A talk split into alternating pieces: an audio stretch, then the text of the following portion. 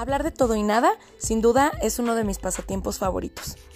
Poder aprender, conocer y explorar un tema me encanta. Conocer las experiencias de las personas, aprender a través de ellas o sentirme identificada es algo que creo que me retroalimenta muchísimo. Hablemos de todo y nada será un espacio donde tendremos invitados especiales para poder aprender y conocer sobre distintos temas, no solo desde la ciencia, sino también desde la experiencia. Sean bienvenidos y bienvenidas. Yo soy Liz González y te invito a hablar de todo y nada conmigo.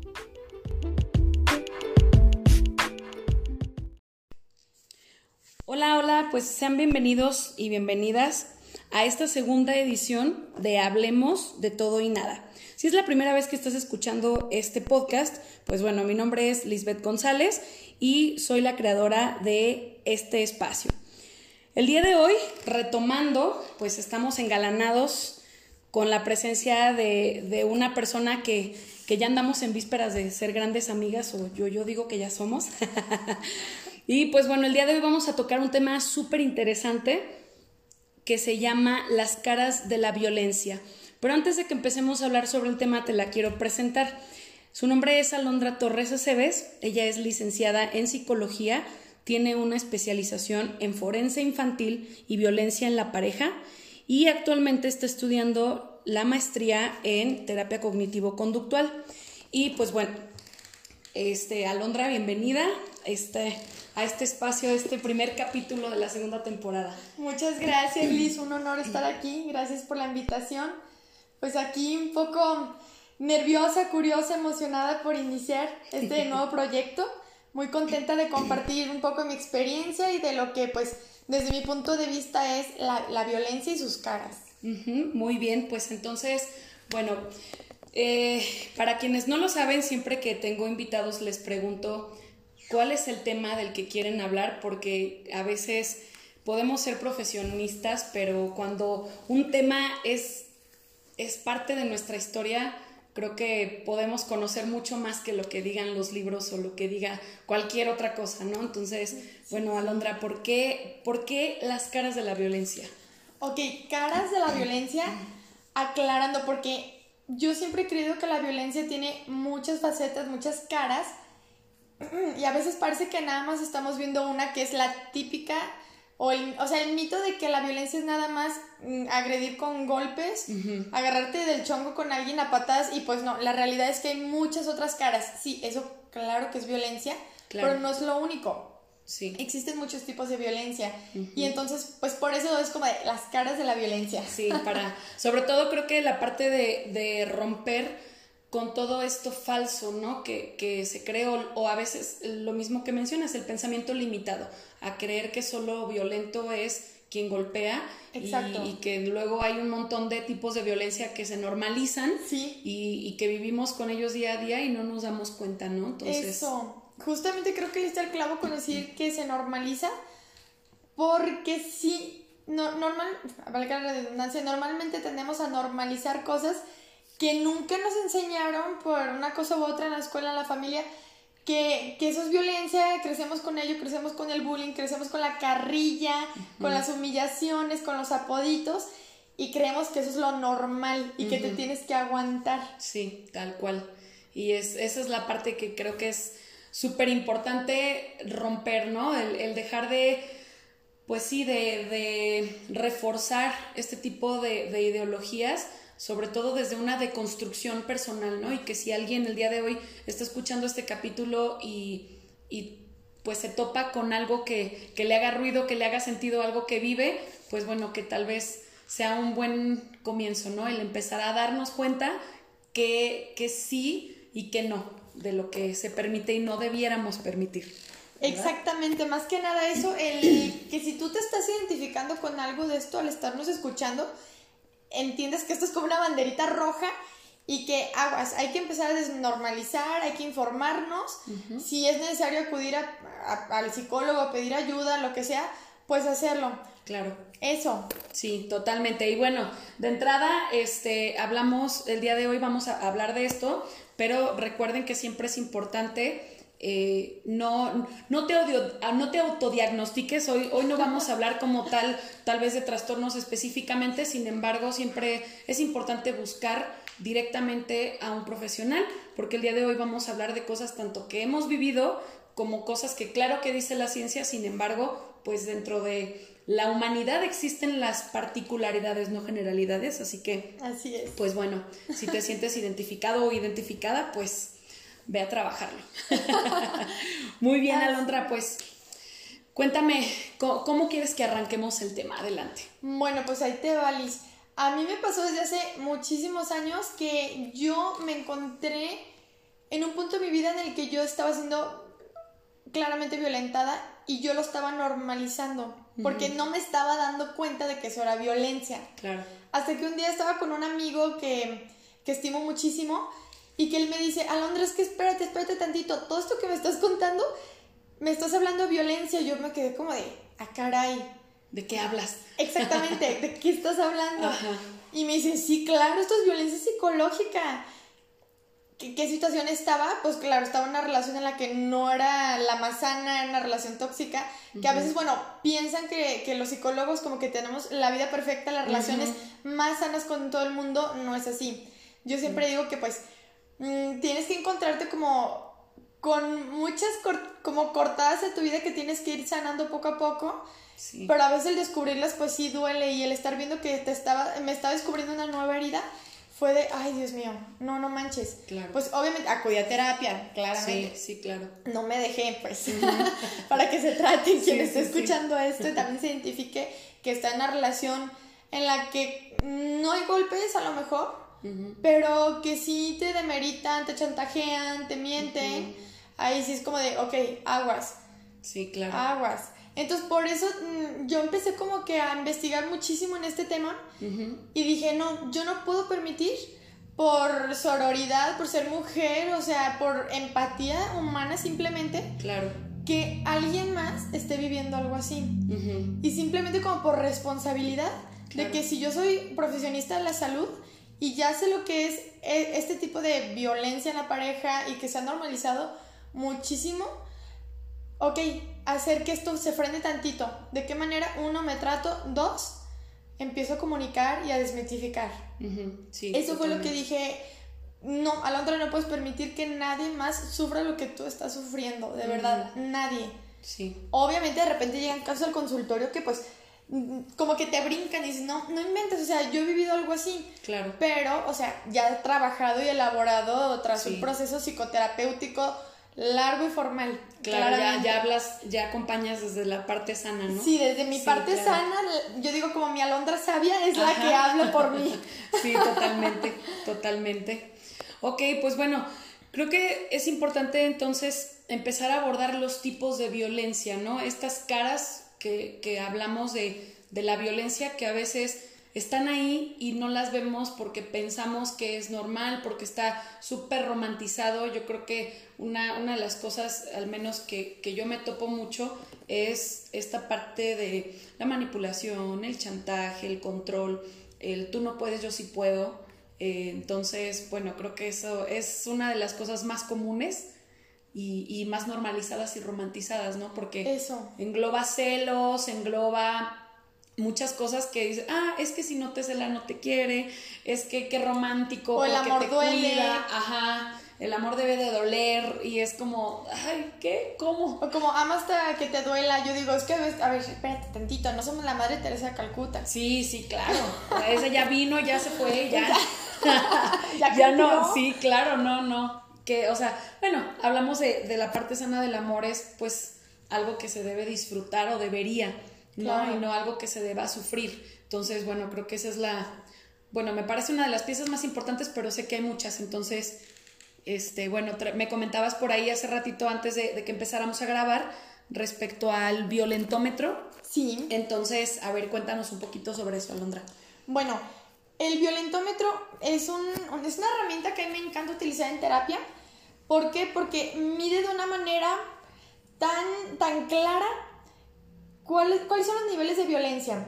Y empieza desde los más bajitos hasta los más altos. O sea, ahí más o menos como voy, a, voy empezando como, ok, te cela, ya son de los primeros niveles. Te chantajea, eh, te habla con apodos que sabes que no te gustan, ok, ahora vamos a ver qué más. Te intimida, te amenaza, mm. o no sé, tal vez te pide mm, que dame el celular, quiero revisarlo, te controla amistades, te controlo dinero, redes sociales, maneras de vestir, con quién chateas, y de ahí empieza todo mm, más, denso, donde, o sea, donde cruzamos una barrera donde ya nos estamos encontrando ya con la violencia física, de que síguele y al rato son las caricias no deseadas, agresivas, que el empujoncito, cuando menos te lo esperas, ya estás acabando con, con que te patean, te cachetean y, síguele para arriba y lo único que, lo que te vas a encontrar es con abusos sexuales, con amenazas de muerte, violaciones e inclusive, o sea, ya lo último sería asesinar, porque ya después de muerte ya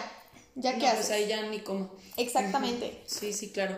Y bueno, creo que una, una de las cosas que mencionas y que me parece que está muy normalizado hoy en día es esta onda de, la invasión a la privacidad con los celulares. sí, muchísimo. Es algo que, que, ah, pues es que si confías en mí, pásame tu contraseña. Si no, ¿qué escondes, no? Y es, a ver, espérame. O sea, existe algo que se llama individualidad y respeto a la privacidad del otro.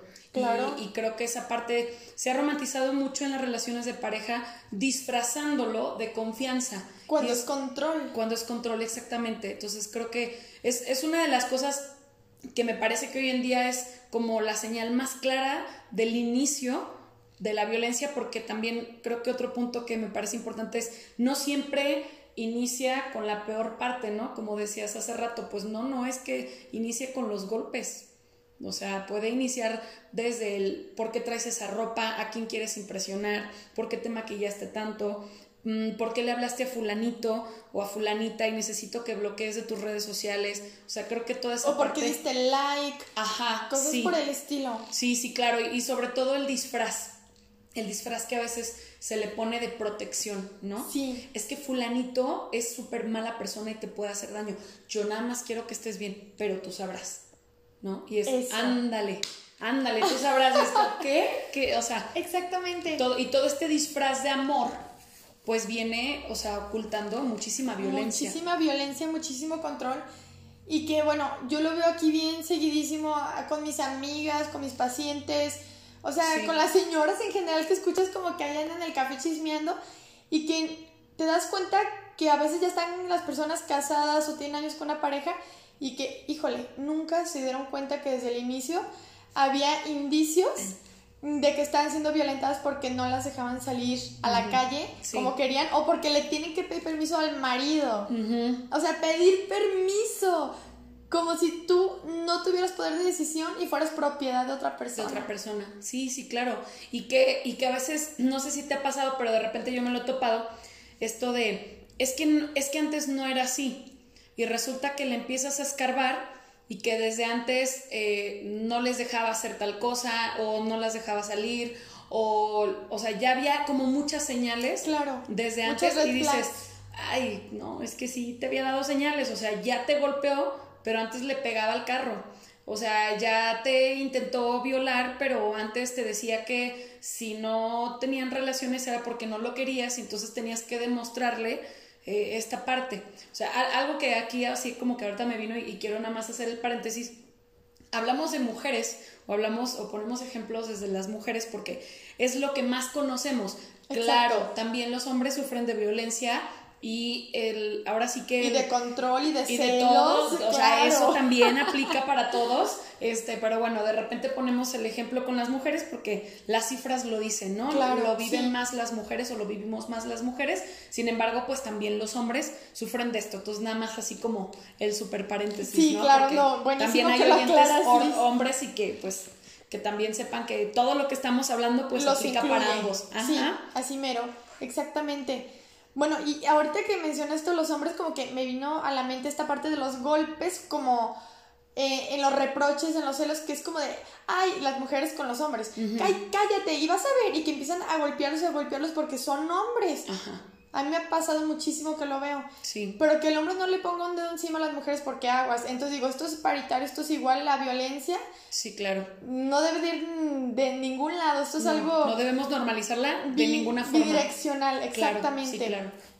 O que si eres hombre te tienes que aguantar los golpes para ser machito, nada, nada de esto, para los oyentes hombres. Sí, claro, ni los celos, ni nada. Estamos hablando de que esto no debe de existir eh, o no debería de existir. Y aunque soy una fiel creyente de que las relaciones sanas se construyen, porque al final pues todos traemos heridas, todos traemos traumas, todos traemos cosas y que de repente la pareja se convierte en ese espejo eh, de, de, lo que traes y de lo que necesitas trabajar, pero que si lo trabajas en conjunto, desde, o sea, con tu pareja, lo que tenga que resolver como pareja y en lo individual también, construyes cosas muy padres y muy, y muy bonitas y muy sanas.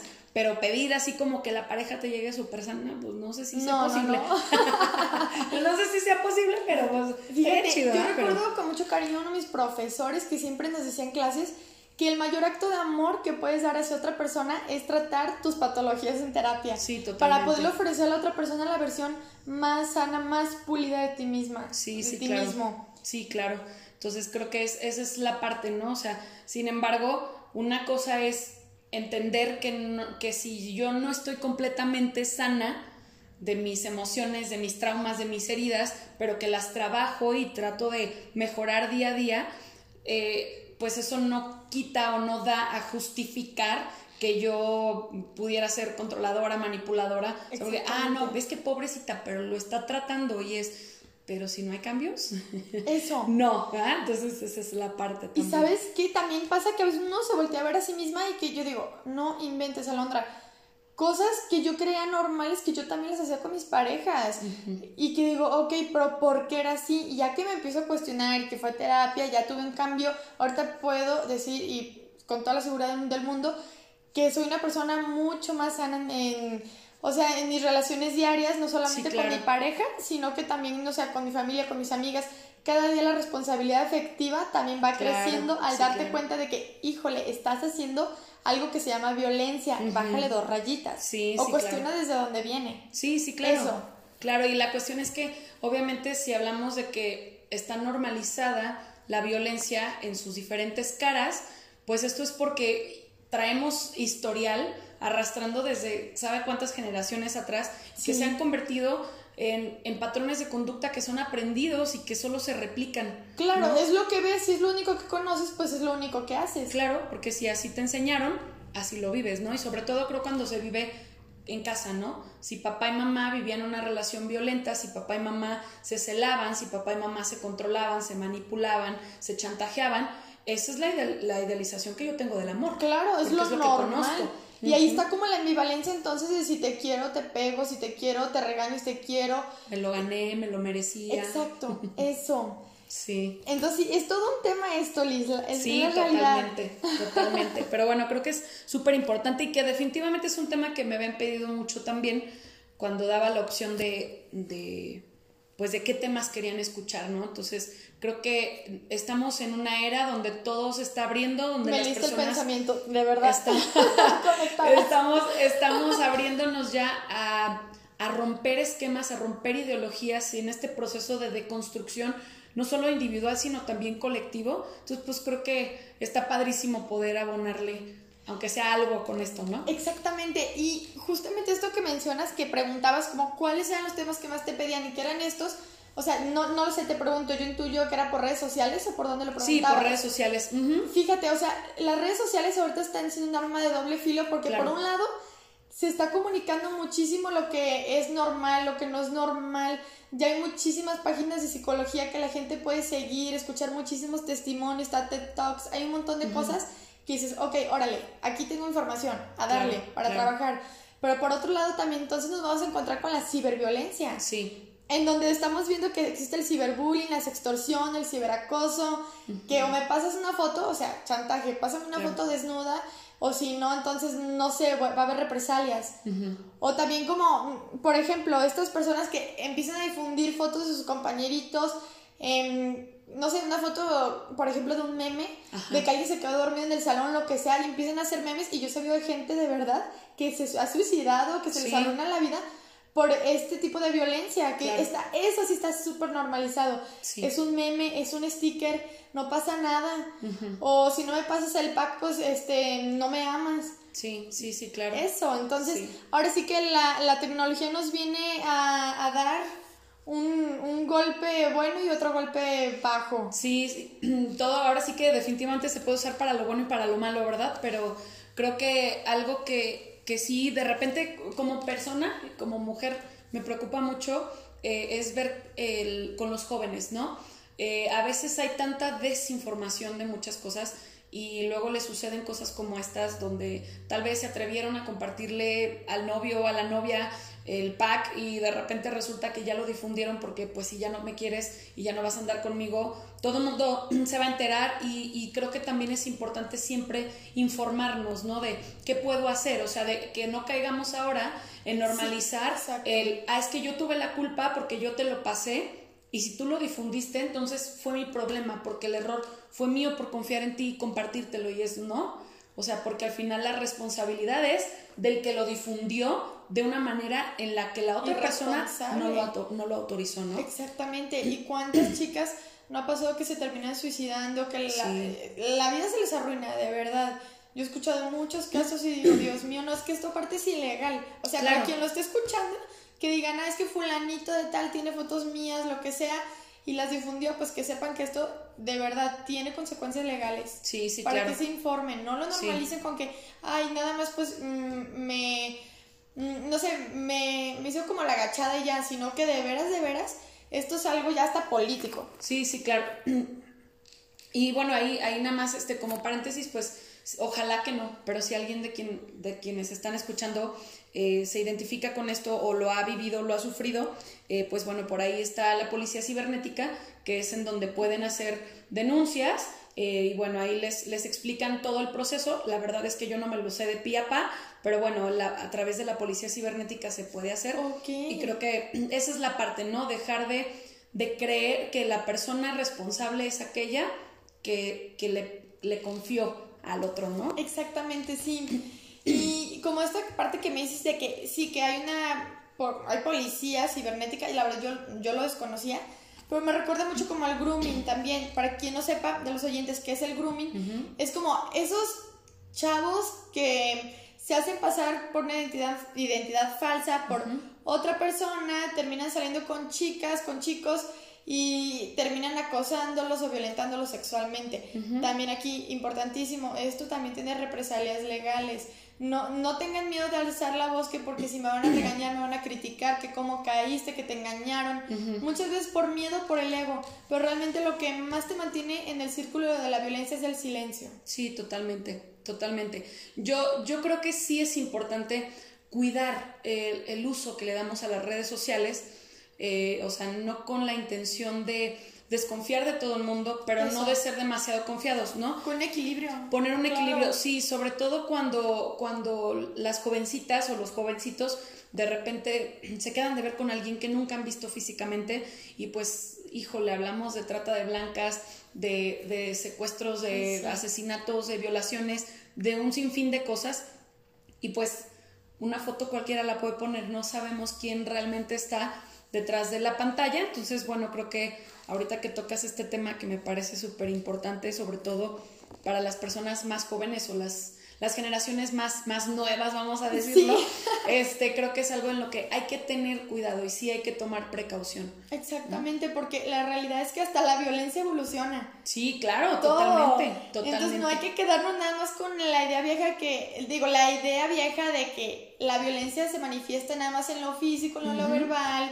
No, no, no, no, no, esto también ya hoy en día, ojo, está en las redes. Y es importantísimo mencionarlo porque sé que desde, donde nos están escuchando es por medio de alguna plataforma de internet. Entonces, estamos en constante comunicación gracias a las redes. Entonces, ok, para apoyarnos también por esta parte. Sí, tal cual. Muy bien. Otro tema que también quería tocar, Liz, porque a lo mejor no es tan conocido, pero es sumamente importante y tal vez lo hemos visto más de lo que creemos y nunca nos hemos percatado que es violencia, es la violencia económica. Ok. ¿Tú has escuchado alguna vez de esto? ¿Te es nuevo? Sí, no, totalmente, totalmente. Es, algo muy común. Mm, sobre todo con, personas ya un poquito más, más mayores, ¿no? Sí, cierto. Pero, pero es algo que, bueno, eh, aquí en Capilla, creo, eh, Capilla de Guadalupe, que es donde vivimos eh, Alondra y yo, eh, pues es algo muy común y que está súper, súper, súper romantizado y, que se cree que así debe ser. E, eso. O sea, yo veo un montón de, personas, por ejemplo, que están casadas, mujeres maltratadas, golpeadas, y que no se van de la casa porque entonces, ¿cómo le voy a hacer para mantenerme? Se quedan muchas veces como por lo económico porque es con lo que las chantajean muchos de los hombres. Sí, claro. Y, desde ahí la, la, importancia, y lo digo como mujer, de que eh, eduquemos a las, a las mujeres o nos eduquen a las mujeres con la idea de ser autosuficientes para, para nunca sentir que tenemos que quedarnos en ningún lugar, no solo con una pareja, en ningún lugar, ni en un trabajo, ni en, ninguna otra parte, solo por tenerle miedo a la parte económica. Económica. Entonces, algo que yo me, topo mucho es, eh, por ejemplo, con, situaciones en donde, bueno, estamos ahorita en un momento muy crítico en la economía, donde está subiendo todo. La inflación terrible. Sí, la, la este inflación cada vez está peor, los sueldos siguen igual y de repente te topas con, bueno, yo me he topado mucho con personas que, por ejemplo, eh, no sé, les dan 500 pesos para surtir el mandado y, entonces la pareja quiere que haya carne y quiere que haya esto y el otro y las galletitas ricas y resulta que con 500 pesos ahorita 500 pesos mexicanos de verdad no te ajustan para nada. Entonces, bueno, esa es una de las primeras señales de la violencia económica y que creo que es la que está más normalizada porque luego ahí están las pobres amas de casa estirando los pesos para ver cómo le hacen para que rindan, claro, viéndose las grises. Claro. Y bueno, aquí tengo unas preguntitas que me voy a permitir leer. Adelante. Porque bueno, estuve investigando un poco sobre este tema y, y bueno, como mucha gente no, no sabe lo que es esto, la violencia económica, si te quieres identificar, ojo a estas preguntas. ¿Controlan tus finanzas diariamente o recibes reproches por ello? ¿Te quitan dinero sin tu permiso? ¿O te tratan como si no entendieras nada de finanzas cuando realizas una operación bancaria? En especial si esta te afecta. ¿Tienes que rendir cuentas de todo lo que haces? ¿Te han obligado a tomar decisiones importantes relativas a tu patrimonio o tus finanzas? ¿Te han obligado a ceder propiedades? Ok, si te has encontrado con alguna de estas preguntas con una respuesta afirmativa, ok, entonces creo que sí, en definitiva, tienes que empezar a rascarle un poquito más a tu situación para ver desde cuándo inició, qué vas a hacer al respecto, qué haces para que esto se mantenga. Claro, sí, claro. Hace poco platicaba con, un terapeuta respecto a este tema y, y me comentaba algo que, lo confieso de manera personal, nunca lo había escuchado como tal.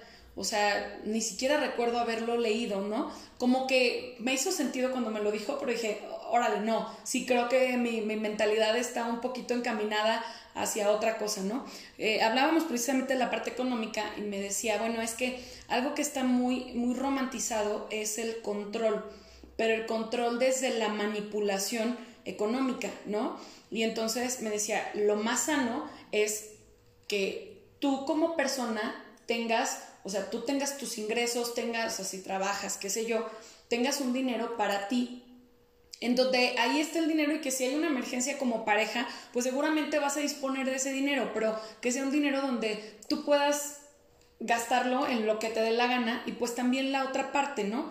Obviamente si eres ama de casa, pues entonces buscar la posibilidad, porque hablamos de posibilidades, yo sé que hay personas que, que ganan muy poco y que a lo mejor esta parte puede ser complicada, pero que si fuera posible haya un, un dinero para la ama de casa que sea para que lo gaste en lo que le dé la gana. Para su disfrute e, personal. exactamente. Entonces, si trabajas, ok, ten el acuerdo, pero tú ten, o sea, organiza la finanza, las finanzas de la pareja, pero si no, o sea, si no trabajas, pues también que, que se pueda ver esta parte, ¿no? Porque, o sea, obviamente, pues la parte financiera es la que muchas broncas genera en las relaciones de pareja. La gente cree que luego a veces son asuntos sexuales o algo así. No, hombre, las finanzas son lo que primerito truena una relación de pareja si no está hablado y si no se lleva de una manera sana, ¿no? Entonces, de repente, como que yo lo pensé y dije, órale, yo no lo había visualizado, pero pues sí es cierto, o sea, si yo quiero comprarme un vestido, o quiero comprarme una plancha para el cabello o un maquillaje o simplemente necesito toallas sanitarias, yo qué sé, ¿por qué tengo que estar rindiendo cuentas de cada centavo que gasto? ¿No? O sea, claro, tienes que buscar la manera de que sea sano el cómo llevas este, la parte financiera en la relación de pareja, pero que también puedas tener este espacio de libertad en donde no existe el control, pues está padre, ¿no? Y como que dije, órale, creo que es algo que aquí nadie nos cuenta, ¿no? Porque yo ahora, este, que ando por ahí con planes de, casarme, toda la gente sin excepción me dice, pero ten tu dinerito aparte, ten tu dinerito aparte, este, no le digas que lo tienes y que no sé qué, y es, ¿desde dónde me hablan? Pues claro, desde la violencia económica que vivieron, de, porque si tú necesitas no va a haber. Eso, o sea, están proyectando como allí todos sus miedos y el tipo de relación que estuvieron teniendo durante todo su matrimonio con el dinero. Sí, claro. En donde es un medio nada más como para lo más básico y jamás para disfrutarlo. O que ya sabes que el pedir el dinero va a ser una bronca segura con el marido. Claro, sí, sí, Eso. sí. Y hasta miedo da a veces pedir el dinero. Sí, porque, porque está esta idealización, ¿no? Entonces, me lo han dicho tantas veces y solo lo pienso y digo, pues es que me lo dicen desde su vivencia, ¿no? Claro. Desde yo necesitaba y no me daban y fue un rollo y entonces ¿qué pasó? Pues tuve que guardarlo y ponerlo a escondidas para que para que ese dinero yo lo pudiera gastar en lo que me diera la gana. No, no, Liz, y de verdad que esto es más fuerte de lo que creemos. Sí. Yo digo, he escuchado casos feos, de verdad, en los que eh, las esposas han estado pidiéndole centavos al marido, no se los dan, y que se han visto hasta la necesidad de, de robar o cosas extremas. Claro a escondidas, obviamente. ¿Para qué? Para poder satisfacer necesidades básicas. Básicas. Sí. Y luego también está esta otra parte de, ok, em, no te voy a dar dinero, eh, pero tampoco mm, quiero que tengas un trabajo. No quiero que tengas, o sea, para nada como tu libertad para tener un trabajo. Y a ver, entonces, ¿Cómo le haces? De la única manera que la vas a hacer es pidiéndome y estando bajo mi control. Sí, sí, claro. Y que es una manera de seguir controlando y manipulando, ¿no? Claro, Porque al final es, si tú trabajas, entonces hay un mensaje de que aparentemente ya no me necesitas y pues no, el controlador y el manipulador necesita que, que la pareja le necesite, vaya. Eso, exactamente. O también estas veces en las que, no sé, es como, o me das dinero, también al revés. Eh, sí, claro. No sé, hombres, mujeres, esto es por igual de que o dame dinero o pasa esto, o pasa aquello. O no, no, no sé, o sea, hay como muchas represalias, hasta sexuales, de que ¿Por qué? Porque no me diste dinero. O dámelo, ok, o fírmame este papelito, cédeme tus tierras. Em, las tarjetas de crédito, no las vas a controlar tú, las voy a controlar yo.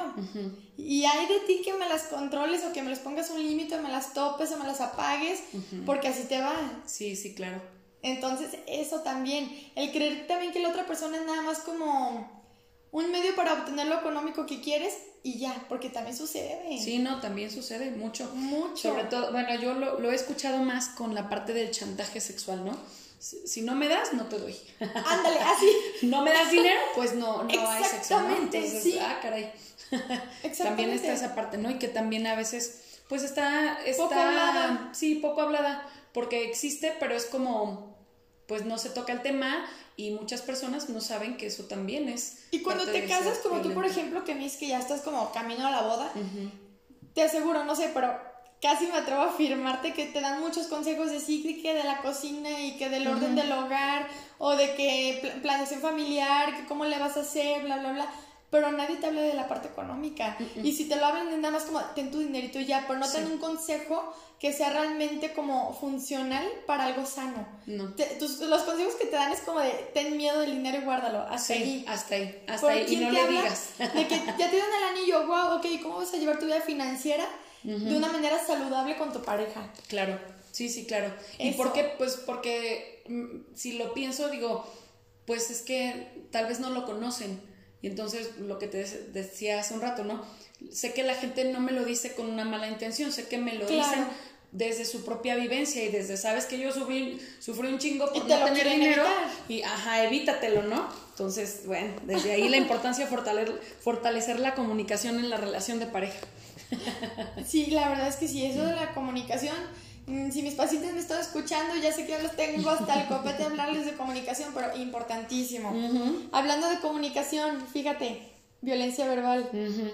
Sí, La violencia verbal es otra de las que está bien normalizada porque la vivimos a veces desde que estamos bien chiquitos, bien chiquitas en nuestros hogares, con nuestro Sí. círculo primario que es nuestra familia, que hay menso, tonto, o que te dicen como, ay, es que eres un burro, Ujú, cosas estás de pendejo, esas, estás bien pendejo, está- Ujú. estás bien güey, cosas así.